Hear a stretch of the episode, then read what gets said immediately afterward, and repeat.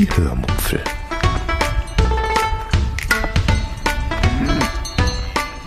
Aus dem Tagebuch einer Allgäuerin.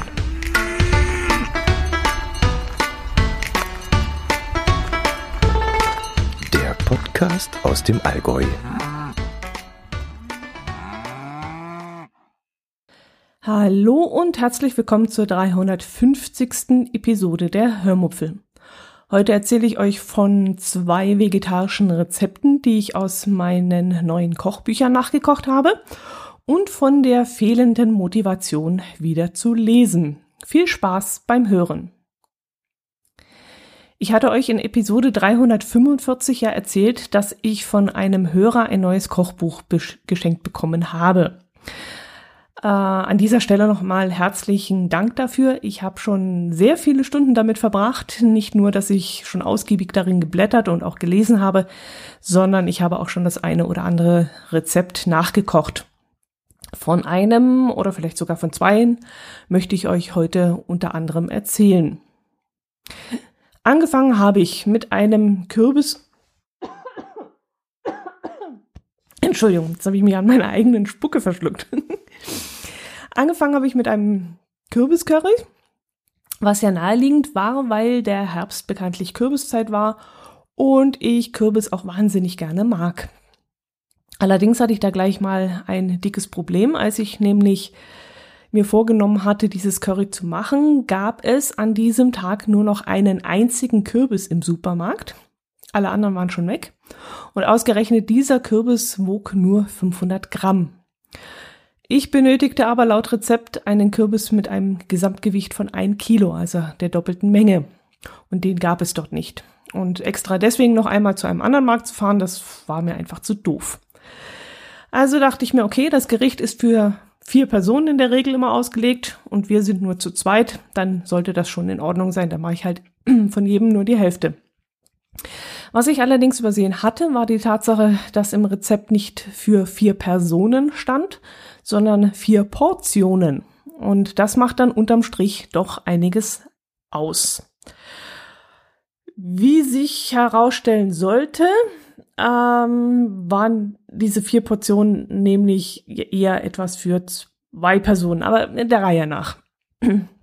Ich suchte mir also dieses Rezept aus dem Kochbuch raus und schrieb erst einmal eine Einkaufsliste, so wie ich das immer mache, unter anderem stand dann da drauf eben ein Kilo Kürbis, eine Packung Schafskäse, äh, Kichererbsen, äh, Limettensaft und Kurkuma. Darauf wollte ich dann verzichten, denn äh, Limettensaft kann man vernachlässigen, denke ich, wenn man im Rezept die Säure eines Weines hat. Und da stand eben auch drin.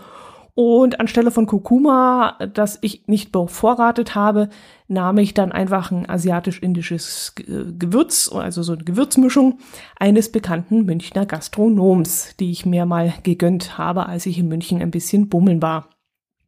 Den Rest der Zutaten hatte ich dann noch zu Hause. Ähm, und ja, was war da noch dabei? Ach, ich verlinke euch das mal in den Shownotes. Jetzt hatte ich euch ja erzählt, dass das Kochbuch eigentlich für einen Dampfgarer gedacht ist. Vielleicht erinnert ihr euch daran. Und nicht für einen Dampfbackofen, so wie wir ihn haben. Also muss ich, wenn ich das Rezept nachkochen möchte, darauf achten, dass ich weniger Flüssigkeit nehme. In dem Dampfgarer muss ich meinetwegen 300 Milliliter Flüssigkeit einfüllen und damit werden dann die Lebensmittel gegart. Und weil das Ganze in einem geschlossenen System ist, geht weder neue Flüssigkeit rein, noch geht Flüssigkeit verloren, weil ja nichts entweichen kann. Naja, das stimmt nicht ganz. Flüssigkeit geht halt ins Gemüse rein, aber das soll ja auch so sein. Im Dampfbackofen wird hingegen ständig Flüssigkeit zugedampft. Und wenn die Flüssigkeit zu Ende ist, muss ich diesen äh, Wassertank nachfüllen. Also es kommt immer wieder Flüssigkeit dazu, so viel wie eben in den Garraum gedampft wird. Ja, und die, die, die, Quintessenz des Ganzen ist es eben, dass ich eigentlich weniger Flüssigkeit in die Schale geben muss, in der der Kürbis liegt. Das habe ich aber in diesem Moment vergessen. Und so her, so und so hatte ich hinterher ein leckeres Kürbiscurry, zwar, das sehr gut geschmeckt hat, aber es hatte eben etwas zu viel Soße oder besser gesagt wässrige Soße, weil eben die zusätzlich gedampfte Flüssigkeit hinzugekommen war. Äh, ich merke schon wieder, ich habe es wieder komplett konfus erklärt. Gut, aber jedenfalls dachte ich mir in dem Moment, okay, das war jetzt ein Fehler, machst es beim nächsten Mal halt besser. Hast ja dazugelernt. Tja, und am nächsten Tag probierte ich dann ein Apfelgurk und Zola Risotto aus. Gleiches Thema. Ich soll laut Dampfgarer Kochbuch x Milliliter Flüssigkeit in den Dampfgarer tun, in das geschlossene System. Also muss ich vielleicht die Hälfte davon oder ein Drittel davon in den Dampfbackofen tun, weil ja zusätzlich zugedampft wird. Ja, und was mache ich, Dussel? Die doofe Dussi, äh, die doofe Dussi, die doofe Dotti misst in ihrer Dusseligkeit die komplette Menge an Gemüsebrühe ab. Als wenn ich nicht am Vortag davon gelernt hätte, nein, äh, ich mache immer, ich mache den gleichen Fehler nochmal. Aber, und jetzt kommt's. Das war seltsamerweise richtig. Ich stand nämlich vor dem Backofen und schaute in diesem Moment hinein, nachdem ich mich geärgert habe, diesen Fehler begangen zu haben, und sah in die, in die Schüssel, wo der Reis lag, und der Reis quoll und quoll und quoll und quoll. Und plötzlich hatte die komplette, hatte der Reis die komplette Menge an Brühe aufgesogen. Also offensichtlich war es dem Reis in dem Moment total wurscht, wo er die Flüssigkeit herbekommen hat, ob aus dem Garraum oder aus der Schüssel selbst, in der er lag. Hauptsächlich, Hauptsache er bekam seine Flüssigkeit. Aber ich habe dann in dem Moment nicht verstanden, warum der Reis dann nicht in diesem Wasser geschwommen ist, so wie der, das Kürbiscurry am Tag zuvor. Also das ist für mich höhere Physik, die ich nicht verstehe. Und da war ich echt noch nie gut drin und werde ich auch nie lernen, glaube ich. Naja, das Resultat war jedenfalls sehr lecker. Jetzt muss ich mal aufrecht hinsetzen. Moment.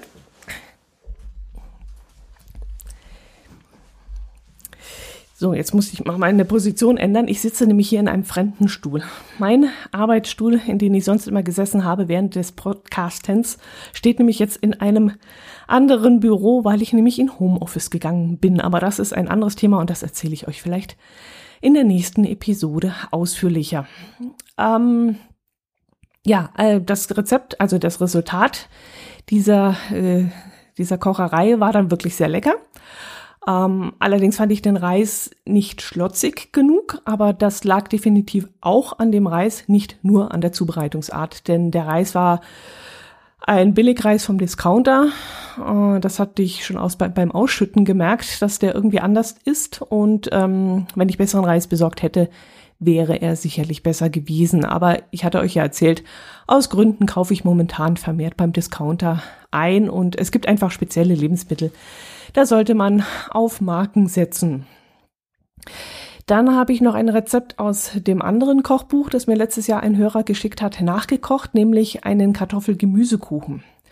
Dazu brauchte ich dann, ach ja, das war auch ganz witzig, eine runde Auflaufform mit einem Durchmesser von 30 Zentimeter. Die hatte ich aber nicht. Ich hatte eine eckige Auflaufform. Ich habe eigentlich nur eckige Auflaufformen. Und diese eine Auflaufform war 32 mal 22 Zentimeter groß. Tja, und jetzt stellte sich mir die Frage, wie ich im wahrsten Sinne des Wortes das Runde ins Eckige bekommen soll. Ich weiß ja nicht, wann ihr das letzte Mal die Fläche eines Kreises und den Umfang eines Rechtecks ausgerechnet habt, aber bei mir ist das schon etwas länger her. Brauche ich eigentlich im täglichen Leben nur selten. Und deshalb hatte ich die Formel auch nicht mehr im Kopf und musste tatsächlich erstmal danach googeln. Und dann stellte sich heraus, dass die rechteckige Form, die ich da im Schrank stehen hatte, perfekt passte. Also die Menge der Zutaten sollte da genau reinpassen. Ja, was brauchte ich alles? Äh, 650 Gramm Kartoffeln, einen Brokkoli, insgesamt glaube ich fünf Eier, eine Paprika, die ich allerdings durch Frühlingszwiebeln ersetzt habe, was im Nachhinein auch eine ganz tolle Idee gewesen war. Zwei normale Zwiebeln, 300 Gramm Creme fraiche und geriebenen Käse. Das sollte es gewesen sein. Ach ja, und diverse Gewürze natürlich. Also Muskat passt immer zu Kartoffeln. Salz, Pfeffer, Paprika, edelsüß habe ich dann noch genommen und äh, das habe ich dann ins Creme fraiche gemacht. Das mag ich ganz gerne. Also Paprika edelsüß so zu Creme fraiche oder zu Quark ist immer ganz lecker. Ja, und das Ganze wurde dann im Dampfbackofen bei 200 Grad und mit niedriger Dampfzugabe in zwei Etappen gebacken. Einmal 20 Minuten ohne dem, den Creme Fraiche Guss drauf und dann noch einmal 30 Minuten mit dem Creme Fraiche Topping. Und das Ganze war dann wirklich sehr, sehr lecker. Und die Menge, naja, eine 32 mal 22 Zentimeter große Auflaufform, ihr könnt es euch denken, das reicht locker für drei bis vier Personen. Wir haben uns beide an dem Tag den Bauch vollgeschlagen. Also, und es war auch fantastisch, es war wirklich lecker. Und ich habe die nächsten zwei Tage noch etwas mit auf die Arbeit zum Mittagessen mitnehmen können. Und habe es mir da warm gemacht. Ja, ich schreibe euch die Rezepte, so wie ich sie umgesetzt habe, in die Shownotes. Wenn ihr Lust habt, könnt ihr die Gerichte ja gerne mal nachkochen. Wer keinen Dampfbackofen hat, sollte vielleicht ja ein Schälchen Wasser in den Backraum stellen. Äh, vielleicht geht das auch. Ich weiß es ehrlich gesagt nicht. Ich sehe das manchmal beim perfekten Dinner auf Fox, dass die Leute das so machen, wenn sie keinen Dampfbackofen haben. Ich weiß allerdings nicht, ob das äh, dann ein 1 zu 1 Ergebnis bringt, gibt. Apropos Sorten, welche Kartoffeln verwendet ihr eigentlich für Kartoffelsuppe? Meine Mutti hat sich nämlich von mir Kartoffelsuppe äh, gewünscht und ich musste dazu erst einmal ein Rezept raussuchen, weil Suppe nur selten zu meinem Mittagsessen gehört. Äh, dabei habe ich übrigens auch ein Rezept aus eines der Bücher ausprobiert, das einer meiner Hörer mir geschenkt hatte. Und das bestand aus zwei Drittel Kartoffeln und ein Drittel Pastinaken. Und das war leider nicht besonders gut. Also da schmeckten die Pastinaken so stark hervor, das war dann nicht so mein Fall. Ich möchte, wenn ich Kartoffelsuppe mache, schon den Kartoffelgeschmack in den Vordergrund stellen. Aber darauf wollte ich eigentlich gar nicht hinaus, äh, sondern ähm, welche Kartoffeln ihr dafür verwendet. Also einige Rezepte geben vorwiegend festkochende Kartoffeln vor, andere Rezepte sagen, man soll mehlige nehmen. Also von der Logik her würde ich erstmal mehlige verwenden wollen, weil die Suppe ja cremig werden soll. Allerdings kann es auch sein, dass mehlige Kartoffeln dann beim Pürieren so schleimig werden und man deshalb vielleicht festkochende nehmen soll. Aber ich weiß es ehrlich gesagt nicht. Ich habe jetzt glaube ich, wenn ich mich richtig erinnere, mehlige genommen und da fand ich die Konsistenz dann nicht besonders gut. Vielleicht habt ihr ja da einen Tipp. Ähm, was gibt es noch zu erzählen? Ach ja, der Roman. Der Roman, den ich euch vor einigen Episoden vorgelesen habe, mm, es gab da den einen oder anderen unter euch, die gefragt haben, wie die Geschichte denn weitergeht und ob ich den Rest nicht auch noch vorlesen möchte. Naja, ich hatte dann auch in den Raum gestellt, dass ich das vielleicht machen werde, allerdings wollte ich die Geschichte nicht selbst vorlesen. Ich habe ja bewiesen, dass ich das nicht kann. ja, jetzt ist es aber so, dass sich jemand von euch gemeldet hat und sich anbot, die Geschichte weiterzulesen, und zwar weiter vorzulesen. Und deshalb habe ich dieser Person jetzt mal weitere 18 Seiten zugeschickt und jetzt würde ich äh, von euch gerne wissen, ob ich die MP3-Datei äh, dann auf meinen Blog zum Anhören stellen soll, dass man dann auf äh, in den Explorer geht oder und von dort hören kann, oder ob ich sie auch in den Feed schmeißen soll, damit sie in eurem Podcatcher landet. Also wie wäre es euch lieber? Ähm, sagt ihr, nee, das, den Kram möchte ich mir nicht anhören, der muss auch nicht in meinem Podcatcher landen. Oder ähm, sagt ihr, nee, an PC jetzt extra setzen und da irgendwie einen Lautsprecher anschließen ist doof. Ähm, ja, sagt da bitte mal eure Meinung. Ähm, ich würde mich da echt drüber freuen. Das wäre wirklich sehr lieb von euch. Gut, was noch?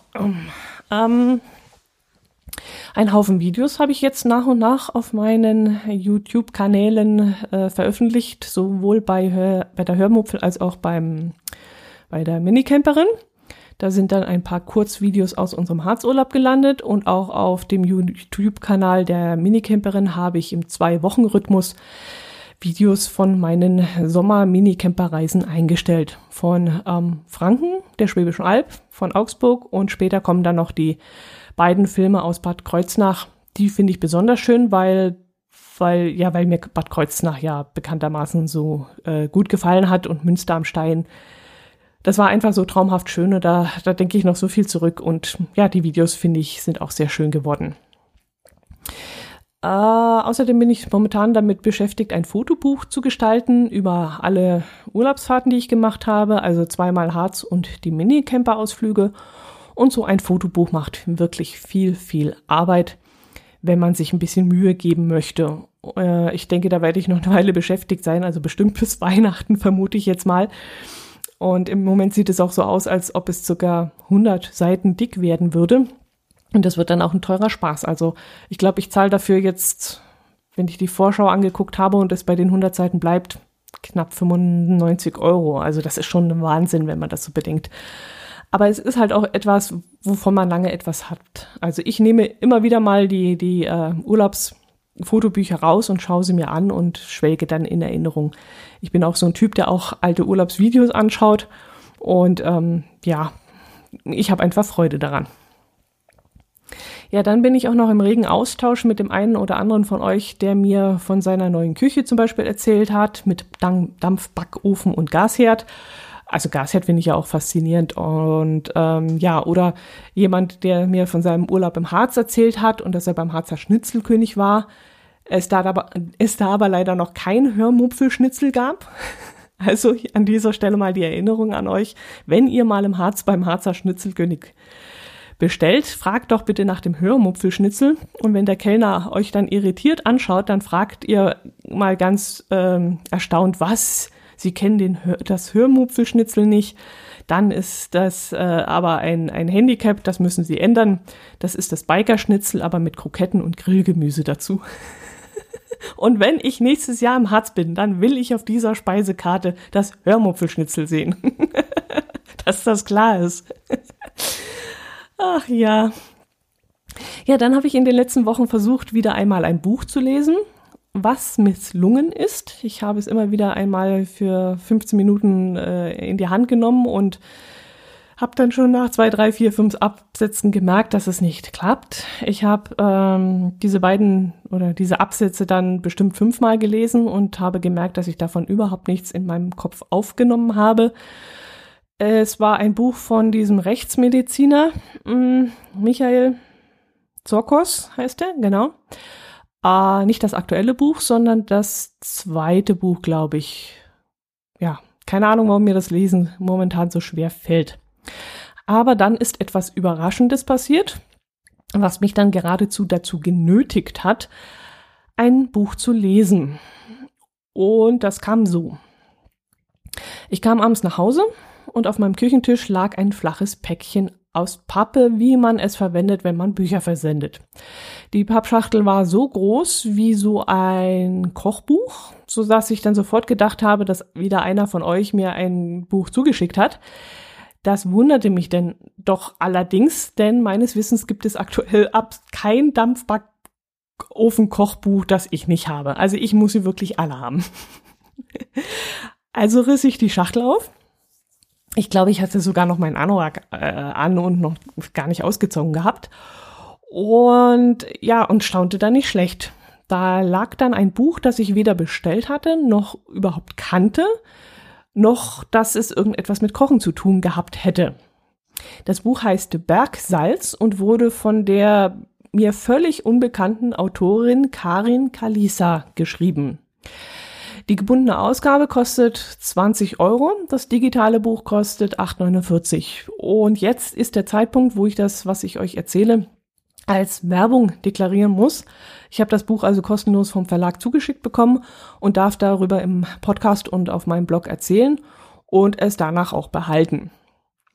Aber ich werde natürlich frei von der Leber darüber erzählen und es euch dann auch sagen, wenn ich das Buch ja doof finden würde.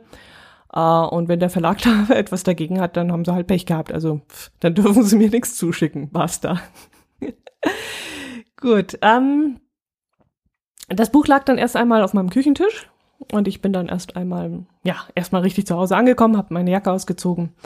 Und als ich mir dann später ein Birnenbrot am Küchentisch mit Butter beschmiert habe und auch eine leckere Tasse Kaffee vor mir stehen hatte, habe ich das Buch und das Päckchen noch einmal hergenommen und habe dabei ja, habe dabei dann gemerkt, dass da noch etwas in der Pappschachtel liegt, was sogar recht schwer war, nämlich eine 500 Gramm Tüte grobes Bad Reichenhaller Salz.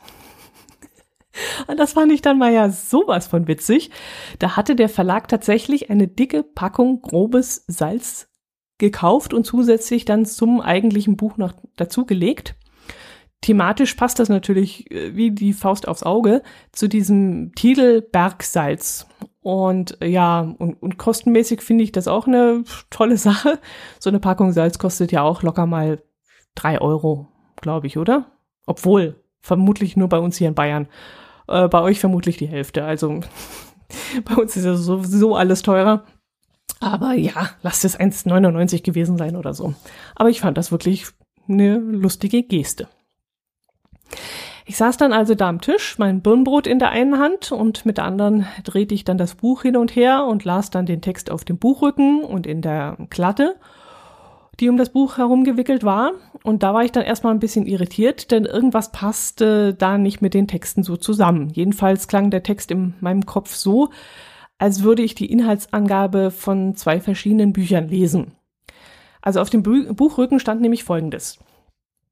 Eindringlich, mitreißend und von wilder Schönheit, ein sehr aufgeräumtes Land, eine ziemlich unaufgeräumte Küche und auf einem sehr viel Platz und auf einmal sehr viel Platz für neue Ideen. Franzi, Esma und Sabina finden sich in einem stillgelegten Wirtshaus wieder. Nicht jede von hier, aber aus ähnlichem Holz. Ein halbleerer Kübel Alpensalz, Alpensalz zeigt ihnen, mit dem Leben Würze geben ist keine Frage der Zeit.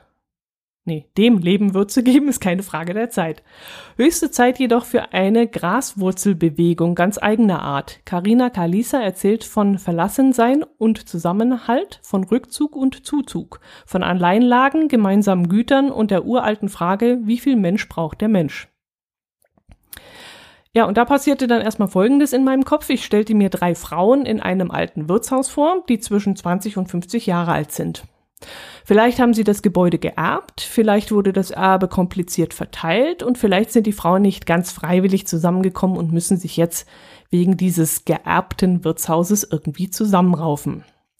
Jede Frau bringt so ihre Geschichte mit, aber vermutlich ist jede dieser Frauen, denke ich mal, vor kurzem alleingelassen oder verlassen worden, vielleicht durch Trennung, Scheidung oder sogar Tod. Keine Ahnung warum, aber sie sind erst seit kurzem alleine. Und nun müssen alle drei Frauen einen neuen Lebensabschnitt beginnen.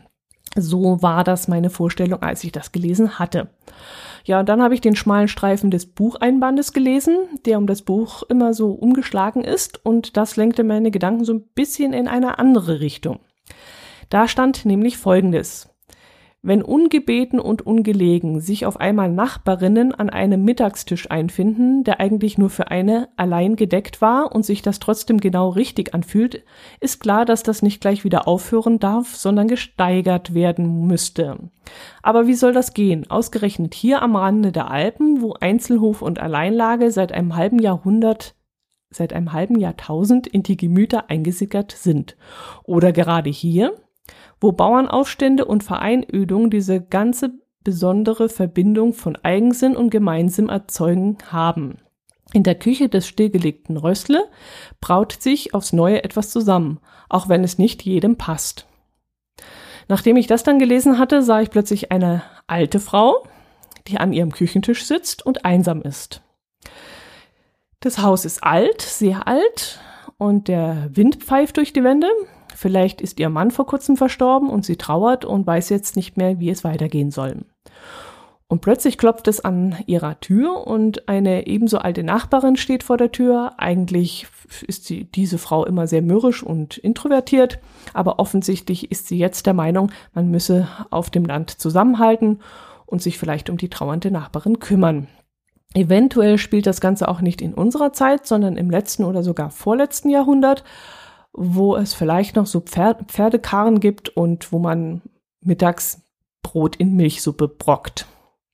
Und aus irgendeinem Grund hatte ich dann noch eine dritte Vorstellung in meinem Kopf, wie ich da jetzt darauf gekommen bin, das weiß ich gar nicht mehr.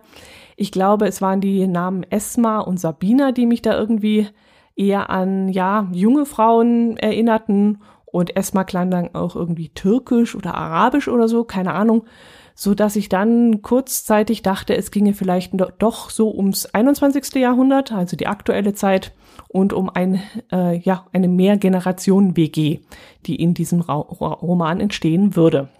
Ja, da war ich echt in diesem Moment ziemlich verwirrend. Äh, verwirrend nicht, verwirrt. ja, aber dann fing ich an, das Buch zu lesen.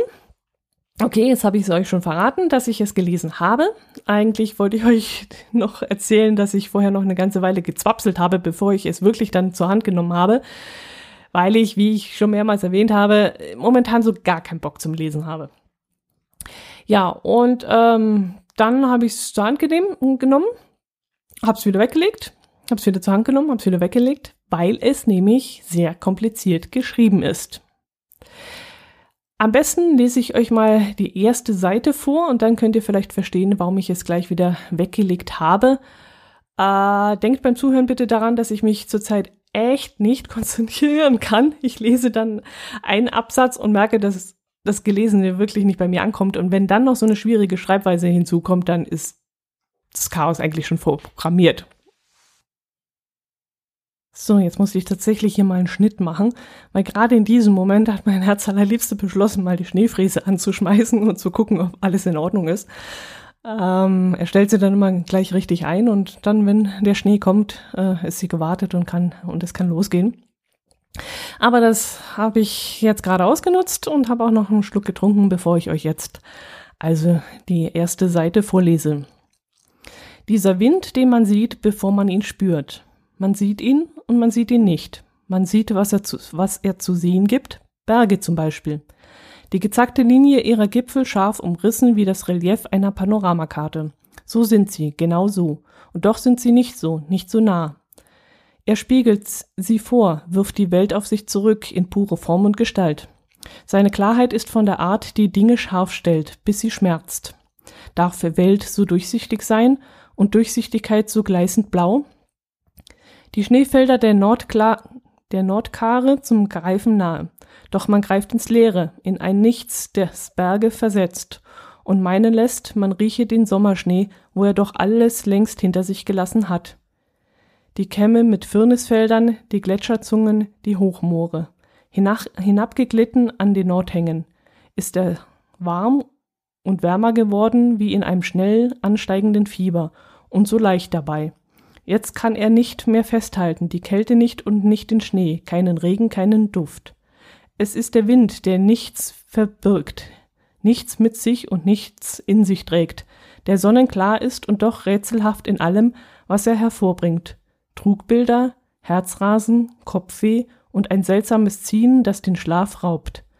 Bevor er Boden erlangt, ist er schon unter die Haut gegangen. In seiner trockenen Wärme summen die Nerven wie elektrische Überlandleitungen. Wie lange kann das gut gehen? Ja, ihr habt es vielleicht genauso empfunden wie ich. Es ist wirklich A schwer zu lesen und B auch schwer zu verstehen. Und äh, das macht die ganze Sache nicht leichter.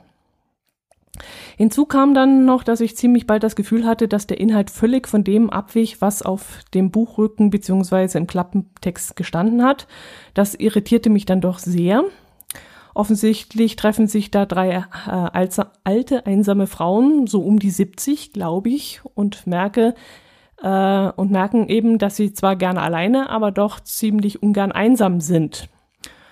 Also wie ich darauf kam, dass sie um die 70 sein müssen, das weiß ich gar nicht mehr genau. Es wurde kein Alter explizit genannt, aber weil die eine Witwe ist und die und sie ständig von Kochen und von Einmachen und von deftigen Gerichten gesprochen haben, bin ich dann davon ausgegangen, dass das alles alte Frauen sein müssen.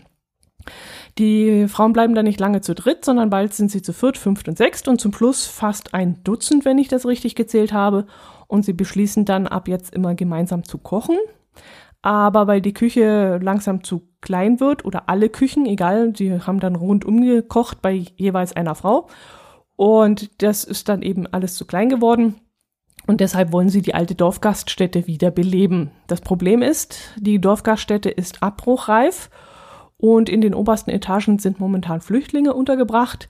Aber weil die Flüchtlinge jeden Tag schlechtes Fertigessen geliefert bekommen von so einem äh, ja, billig äh, Catering Service, beschließen sie dann für diese Flüchtlinge gleich mit zu kochen.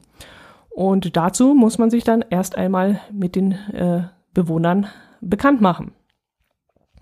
Ach so, ja, die Örtlichkeit, das ist vielleicht auch noch so noch eine Sache, wo ich dann ähm, am Anfang ein bisschen irritiert war. Schon relativ früh habe ich dann äh, den Verdacht gehabt, dass der Roman vielleicht in unserer Gegend, also im Allgäu, spielen könnte. Das fing dann damit an, dass davon gesprochen wurde, dass der Apfelbauer vom Bodensee vor der Tür steht. Das ist bei uns so üblich, dass im Herbst der Obstbauer von Haus zu Haus fährt und Äpfel, Most und Kartoffeln verkaufen möchte. Also hat es in meinem Kopf dann gleich Klick gemacht und ich dachte dann ganz erstaunt und auch erfreut, dass das vielleicht im Allgäu spielen würde. Und ein zweiter Hinweis darauf waren dann so Landschaftsbeschreibungen, äh, die ich irgendwie ja in meinem Kopf zu, zum Allgäu zusammenformte. Und auch der Hinweis auf Käsespatzen, der war dann natürlich ganz klar klischeehaft, aber ganz klar, das muss dann bei uns sein. Die Personen im Roman sprechen dann auch ein Dialekt, aber kein Allgäuerisch was mich dann doch wieder ein bisschen irritiert hat. Und ähm, ich überlege, ob die Szenen, ich habe dann überlegt, ob die Szenen vielleicht doch eher Richtung Oberbayern passen würden. Doch irgendwann fiel dann wirklich das Wort Allgäu und so war ich dann sicher, dass es wirklich in unserer Gegend spielt.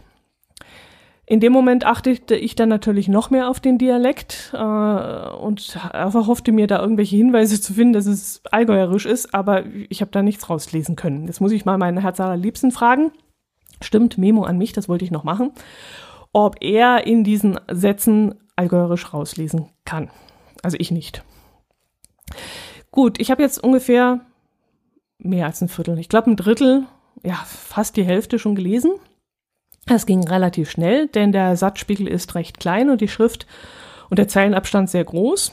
Äh, das ist dann wieder so ein Buch, wo ich dann immer so eine Mogelpackung äh, äh, hinterdeute denn das Preis-Leistungs-Verhältnis stimmt dann in diesem Fall nicht. Also 202 Seiten hat das ganze Buch, 12 Punkt Schrift, 14 Punkt Abstand, äh, 98 Millimeter breit und circa 17 Zentimeter, 98 Millimeter, ja genau, breiter Satzspiegel, 17 Zentimeter hoher Satzspiegel.